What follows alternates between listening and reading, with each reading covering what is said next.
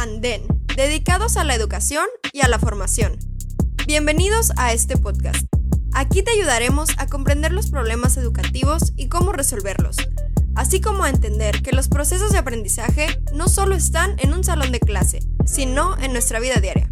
Anden, tu laboratorio de habilidades blandas y desarrollo personal. Educación para llegar más lejos. Hola amigos, ¿qué tal? Mucho gusto. Sean bienvenidos a un podcast más de Anden, tu laboratorio de habilidades blandas, ampliando perspectivas sobre la educación. Mucho gusto, soy Fernando Tanori. Alejandro Aro. Y hoy vamos a hablar sobre un tema que nos parece bastante interesante y bastante importante porque no siempre es visto desde esta perspectiva. ¿Qué opinas de estudiar 16 años y de disfrutar 40? Pues llama mucho la atención porque normalmente tenemos la percepción de tengo que estudiar 16 años para luego trabajar otros 40 años y luego jubilarme y que me digas que voy a disfrutar en vez de trabajar esos 40 años me parece muy interesante. Recuerdo que en la preparatoria en algunos semestres llegué a tener 8 clases al día y en la prepa donde estuve en Cobach, Baja California, plantel, plantel Baja California, Lobos, Uh, y bueno, en todos los Cobach de Baja California, los recesos son de 10 minutos entre clase. No hay un receso grande, por lo menos en los que yo conozco. Y pues sí, se, se ampliaban las jornadas e, educativas o académicas hasta 8 horas en algunos casos. Y varios se quejaban, no, pues parece que estoy metiendo horas de trabajo y parece que vengo a trabajar, le voy a pedir a mi mamá que me pague un sueldo y demás.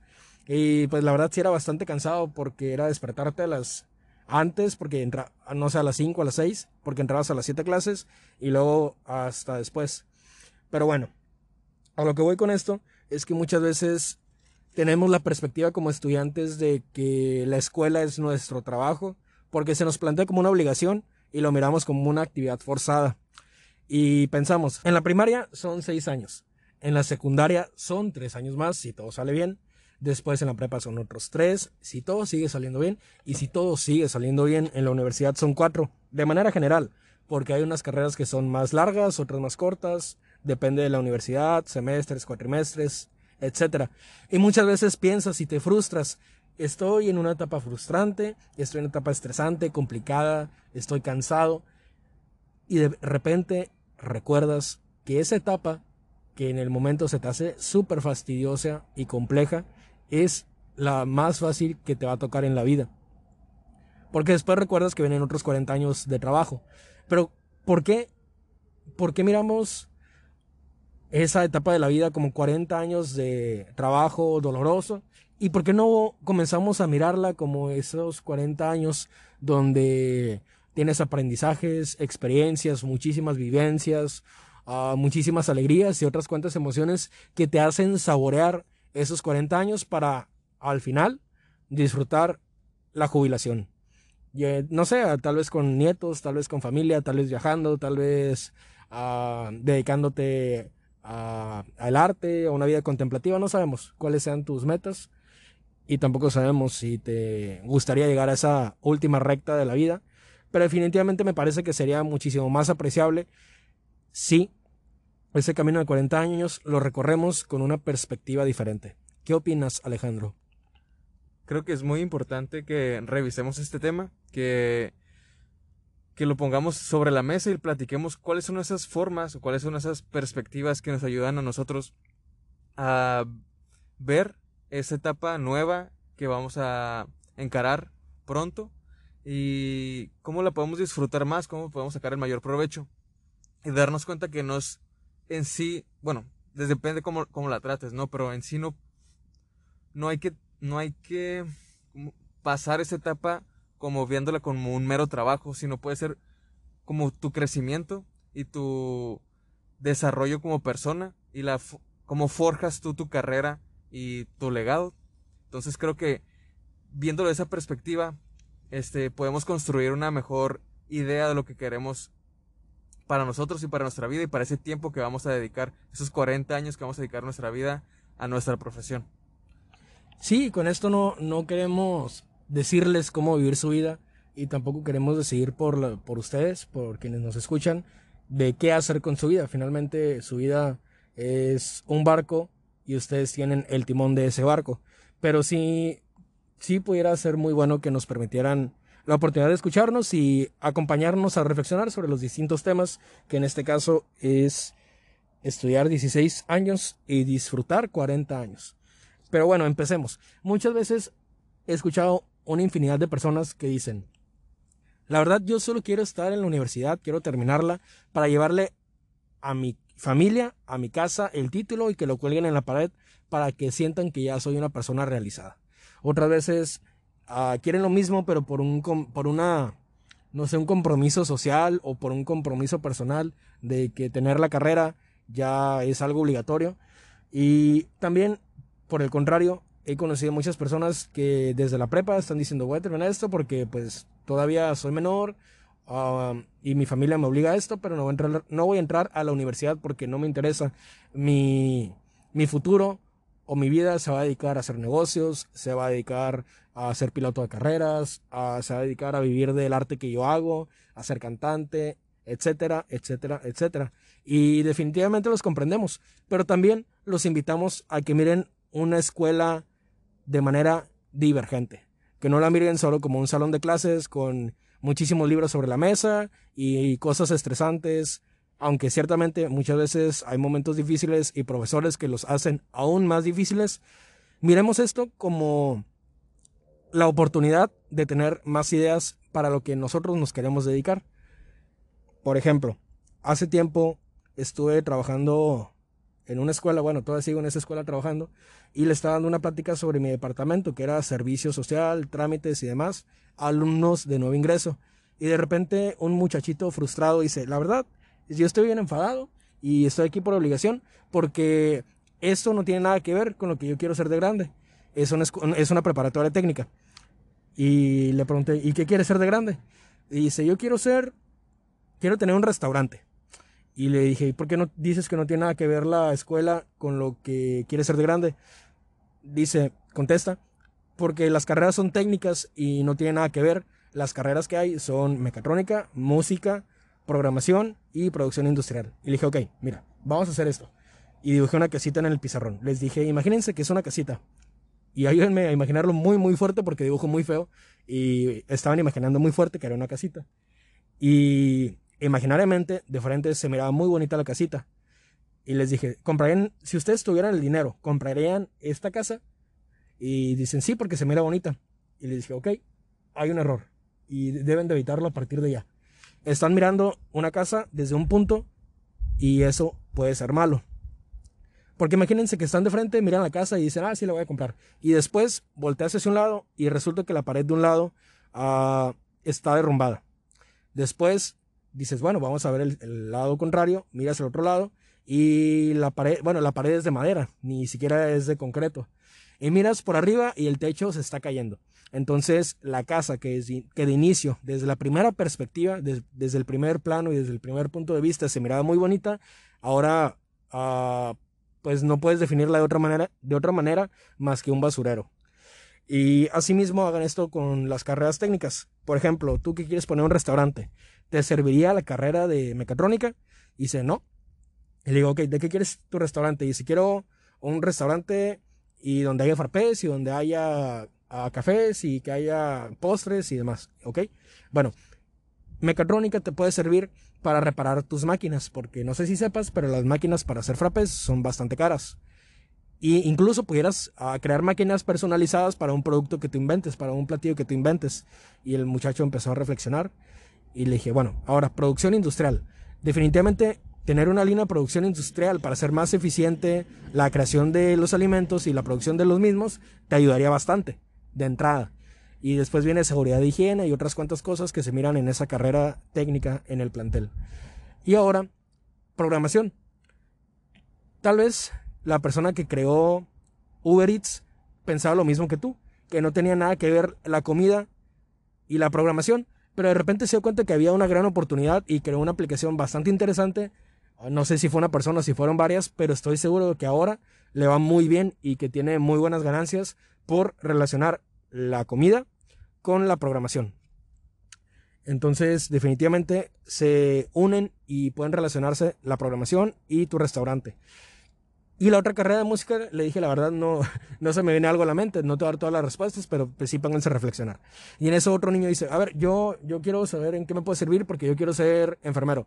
Y le digo, ok, bueno, a mecatrónica, pues puedes comenzar a relacionarte con la producción de máquinas para sector de salud o reparación o lo que tú quieras. Música, pues no sé, la verdad eh, desconozco cómo puede relacionarse la música con la enfermería, pero probablemente sí hay alguna, alguna relación o tenga algún campo donde se pueda aplicar. La producción industrial pudiera crear un lugar donde producir productos, médicos. o incluso si ya existe, pudieras entrar ahí para perfeccionarlos. Y la programación, pudieras crear una aplicación relacionada al área que más te gusta. No sé cuál sea, porque no sé de enfermería, pero lo importante de esto, o con lo que voy, es que muchas veces miramos las cosas desde la primera vista. Así como pudieran mirar ellos a, ese dibujo de la casita que les parecía bonito, muchas veces nos vamos con esa finta y no miramos todas las oportunidades que, que una cosa nos puede traer. Por lo tanto, comenzamos a estresarnos, comenzamos a despreciar esas lecciones o esas cosas, pero estoy seguro que definitivamente se pueden aprovechar.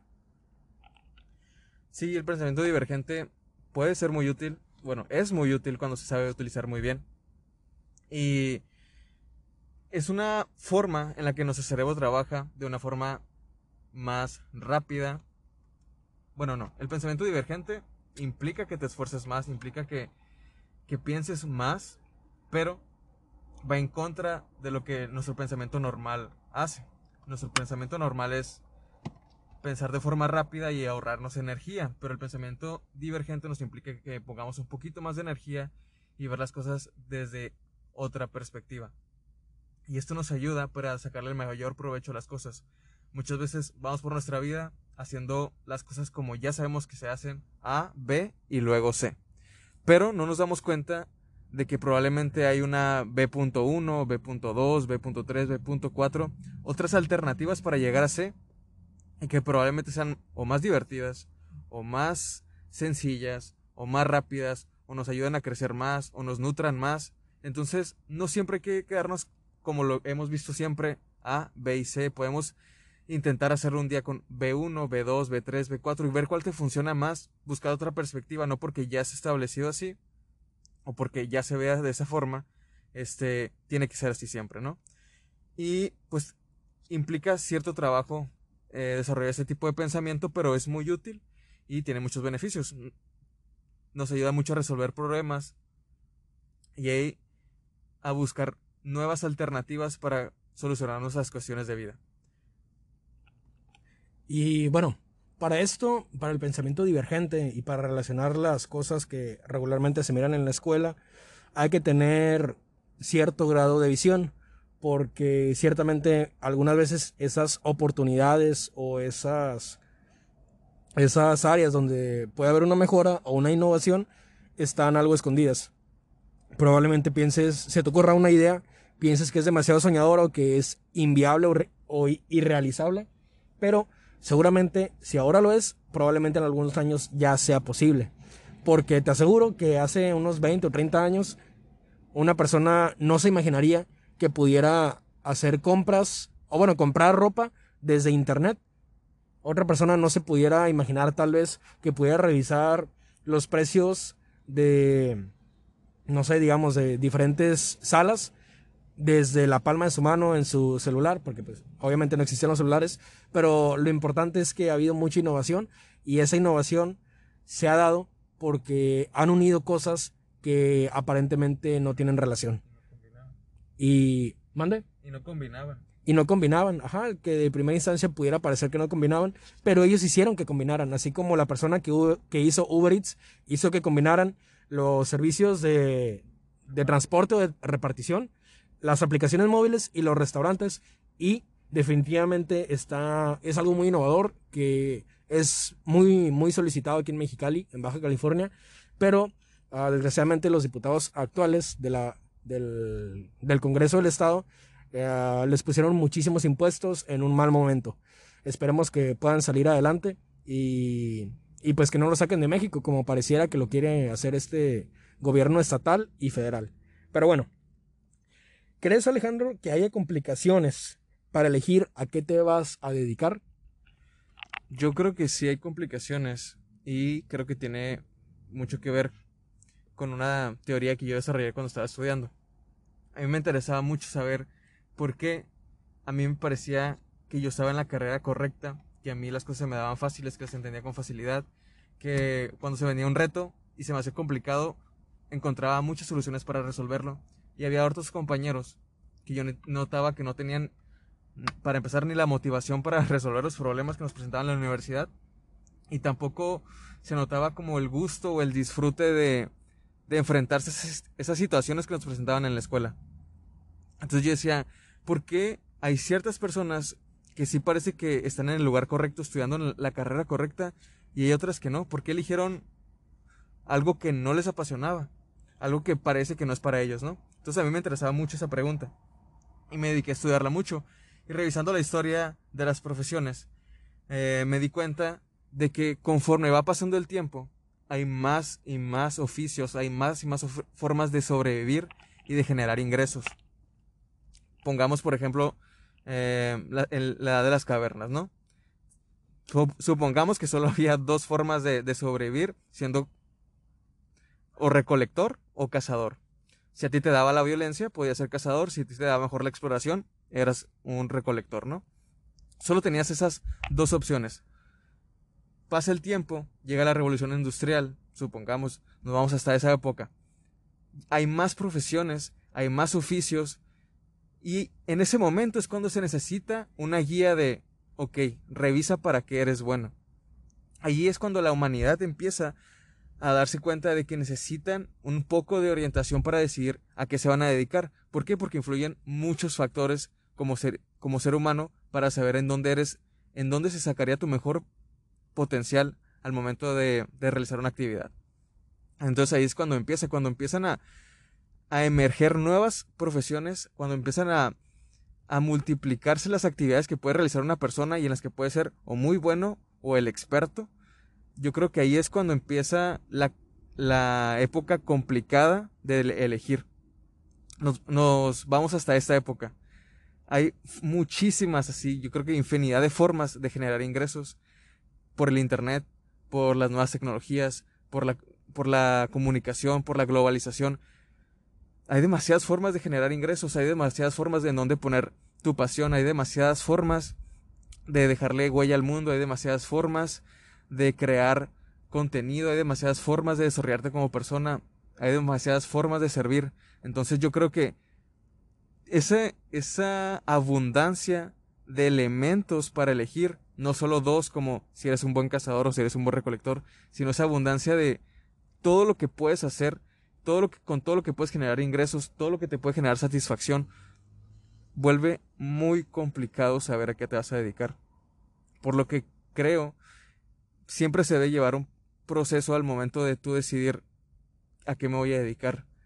Revisarte a ti y revisar tu exterior, en dónde es el lugar adecuado donde cabes tú para aprovecharte al máximo y aprovechar y disfrutarte a ti lo más que puedas. Y es lo que venimos con nuestro tema. Cómo podemos disfrutar después de esos 16 años que pueden ser un poco difíciles y que si los miras desde otra perspectiva te construyen y te forman para lo que vas a hacer en el resto de tus 40 años. Creo que es bueno revisar una... El otra vez viendo videos, miré un, un formato que me pareció muy interesante de analizar en ese momento y ahorita mi, mi compañero Tanori lo va a realizar para ejemplificárselo a ustedes. Es un formato que te divide en cinco, perdón, en cuatro círculos y un círculo final. ¿Cuál es este el lugar en el que tú podrías disfrutar más esos 40 años? Y creo que es un buen ejercicio para aquellas personas que tienen duda, para que o que quieren encontrar otra profesión a la cual dedicarse. Y si me permites, Fernando, vamos a comenzar. Primero son cuatro círculos acomodados como en forma de cruz, uno arriba, uno abajo, uno a tu derecha y uno a tu izquierda. En el de arriba vas a escribir qué es lo que amas. Fernando, ¿qué es lo que amas? Es una pregunta un tanto abstracta, pero si vamos a esta parte de trabajos y profesiones, amo ayudar a las personas para que cada día sean mejor y se superen. Muy bien, entonces eso anotamos en el círculo de arriba. Luego, a tu derecha, en el círculo de derecha, ¿tú qué crees que necesita este mundo? Creo que necesita ampliar sus perspectivas para aprovechar las oportunidades y eso se lograría mediante métodos que sean un refuerzo educativo para encontrar esas cosas. Entonces creo que se necesita educación desde métodos innovadores y eficientes. Perfecto. Bueno, vamos, pasamos al siguiente círculo. De lo que tú has visto en tu vida diaria, ¿qué hace dinero? ¿Qué hace dinero? Creo que las personas consumen todos aquellos productos que, que los hacen sentir bien creo que consumen productos que los hace sentir bien y otra cantidad de personas, o sea, todas las personas consumen cosas que los hacen sentir bien, cosas para hacer ejercicio, comida, etc. Y creo que también una buena cantidad de personas compran o consumen cosas que los ayudarán en algún momento a ser mejores, pero principalmente que los hacen sentir bien. Ok, muy bien. Eso va en el círculo de abajo. En el último círculo, en el de la izquierda, ¿En qué eres bueno, Fernando? Creo que soy bueno educando o desarrollando a las personas, contribuyendo o haciendo que las personas se desarrollen. Ok, muy bien.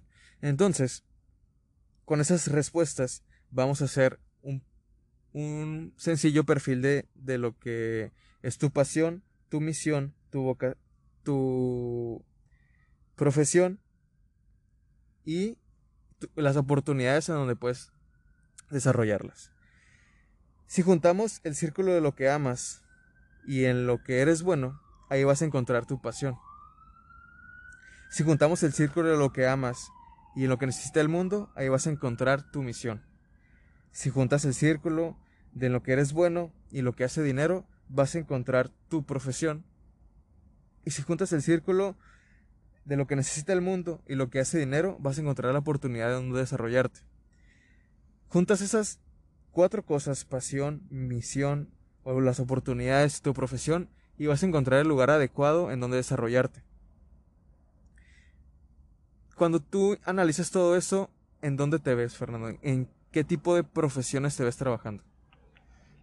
Me interesan muchas profesiones y espero en algún momento poder estudiar otras carreras pero creo que mi elección al momento es buena, licenciado en docencia, como profesor, pero quiero llevar esto más allá y no solo encerrarme en un salón de clases, sino a ser profesor para ayudar que, no para enseñar una materia simplemente, sino para hacer, hacer que las personas sean la mejor versión de sí mismas y sean esas personas que el mundo necesita para lograr una sociedad como la que siempre hemos soñado y lograr un mundo mejor. Muy bien, me parece muy buena tu respuesta. Creo que también te veo en el lugar adecuado. No hiciste tal vez este, este ejercicio, pero sí revisaste estas perspectivas de alguna forma para llegar a la conclusión de que a eso te vas a dedicar. Para aquellas personas que les interesó este ejercicio y que les pueda servir, vamos a subir un formato para que ustedes puedan desarrollarlo, para que puedan trabajarlo y reflexionarlo desde sus casas dale like y compartir si quieres que Alejandro Aro viaje a, contigo al pasado y te ayude a decir qué carrera, qué carrera universitaria es la mejor para ti. Pero no te preocupes. Muchas veces, definitivamente, eh, sería oportuno tener esta reflexión antes de una carrera, de elegir tu carrera universitaria, pero todavía no descubrimos la máquina para volver al pasado, ¿verdad? No, todavía no. Desgraciadamente todavía no. Pero esperemos que Elon Musk o Elon Musk la saque pronto. Mientras, este ejercicio siempre vendrá en un buen momento y me parece que para cerrar este punto de estudiar 16 años o, más, si es que buscas la maestría y doctorado, que en muchos casos sí, en mi caso lo es, en el tuyo Alejandro lo es. También lo es. Muy bien. Y disfrutar 40 años o más, porque conozco personas que trabajan hasta sus 80, 90 años y están totalmente, en su momento probablemente más lúcido. Si tú quieres ser ingeniero, pero no te gustaría trabajar en una fábrica o no te gustaría ser ingeniero en los, en los lugares donde se ocupa un ingeniero, no te preocupes. Si tú quieres ser un docente, pero no quieres trabajar en una escuela, no te preocupes. Si tú quieres ser un abogado y no quieres estar litigando, no te preocupes. Si tú quieres ser un arquitecto, pero no quieres estar diseñando planos ahí en la obra, tampoco te preocupes. Porque recuerda que cuando comenzó a existir el mundo, esas carreras no venían configuradas de manera ah, cerrada con el mundo, ¿no? Sino que estas carreras se fueron creando poco a poco y con el avance de la tecnología, de la ciencia y de los años. Hace muchísimos años no había ingenieros, había personas que juntaban palos con cuerdas y hacían ruedas. Poco a poco fueron estableciendo y formando esa, esas ingenierías que hoy existen y estoy seguro que en algunos años van a existir ingenierías diferentes. Así que no te frustres si te llama la atención alguna carrera, pero no te ves ejerciéndola en el plano convencional, porque tienes tú la oportunidad de crear un plano nuevo, de crear incluso una carrera nueva. No sabemos si hoy, mañana o al final de, no sé, de tus 70, 80 años, no sabemos, pero no te frustres, porque todos tenemos por lo menos un poco de imaginación, todos tenemos ganas de hacer cosas y probablemente tú seas esa persona que le dé un giro al derecho, que le dé un giro a la arquitectura, que le dé un giro a la docencia, a la ingeniería, a la comunicación o a todas esas carreras que hay. Así como muchas personas las han, las han transformado y han logrado lograr crear cosas, diría, impresionantes, me parece. Asimismo, tú tienes la oportunidad de crear y de cambiar eso que no te convence. Y es muy bueno tener esa inconformidad, tener esa ambición, porque esa ambición y esa inconformidad es la que crea nuevas cosas y la, la que hace que el mundo siga avanzando. Por mi parte es todo. Por mi parte también, espero hayan disfrutado de este episodio, espero les haya sido de utilidad y les haya dado un momento para reflexionar y aporte a sus vidas. Recuerda, estudiar 16 años es solo para comenzar a disfrutar 40 no para ser un esclavo, no para ser una persona infeliz, sino para disfrutar y hacer que las otras personas también disfruten su vida, mientras estamos de visita en este mundo. Recuerda que somos Anden, una empresa dedicada a la educación, tu laboratorio de habilidades blandas.